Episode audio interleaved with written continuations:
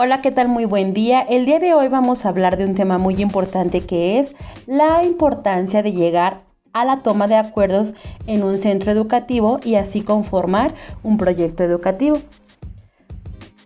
Primeramente, vamos a hablar sobre lo que es un acuerdo.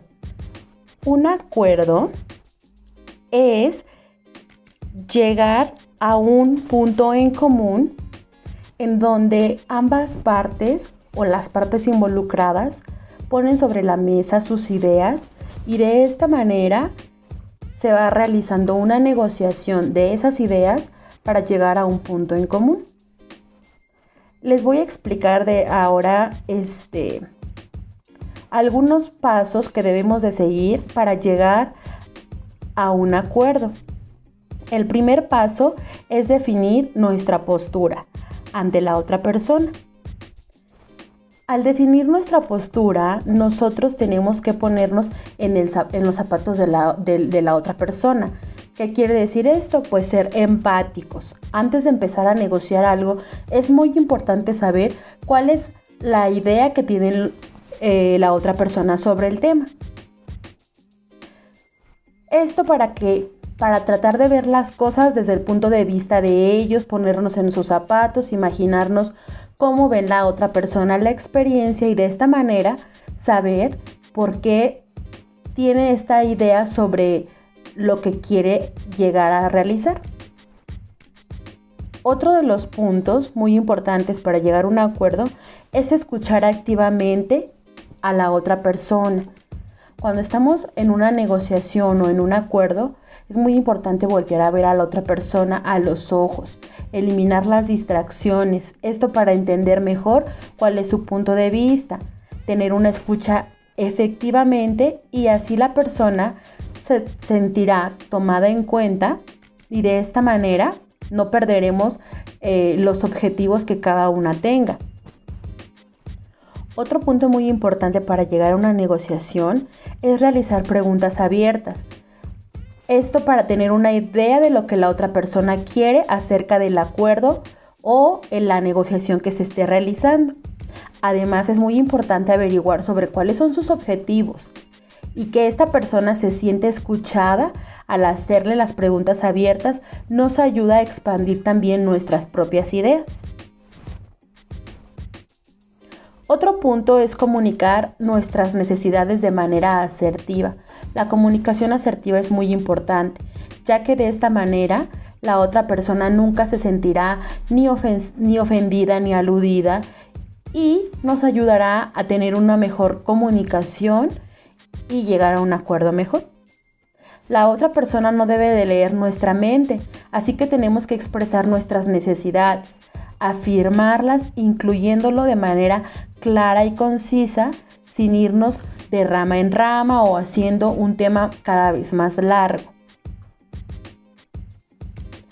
Otro punto muy importante que tenemos que hacer al momento de llegar a un acuerdo es ser claro con lo que queremos y también tener muy claro qué cosas vamos a negociar y qué cosas no queremos negociar. Esto porque hay algunos aspectos en nuestra vida que no están sujetos a la negociación o dependiendo de la situación que nosotros nos, este, eh, nos estemos enfrentando para realizar. Es por eso que es muy importante tener bien claro qué es lo que voy a ceder y qué cosas no, no puedo ceder. Dentro de una negociación tenemos que proponer soluciones. Al proponer soluciones tenemos que encontrarnos en un punto en común con las otras personas. Tenemos que averiguar cuáles son los puntos en los que estamos en, acuerdo y qué puntos estamos en desacuerdo.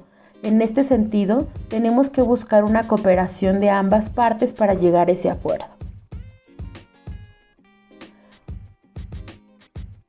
Al momento de proponer soluciones es muy importante tomar turnos que una persona primero hable y después escucharla y la persona que fue escuchada tendrá un turno para ahora escuchar y la persona que fue la que escuchaba va a tener turno para hablar.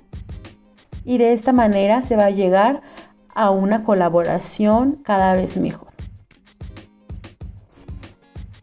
Es muy importante ofrecer ese intercambio, ya que de esta manera vamos a llegar a un acuerdo más establecido.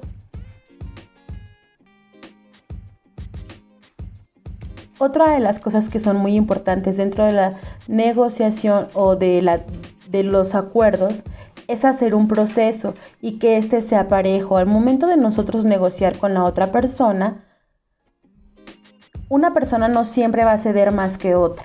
Entonces se tiene que buscar algo que sea parejo, que las dos personas estén de acuerdo con lo que se está buscando.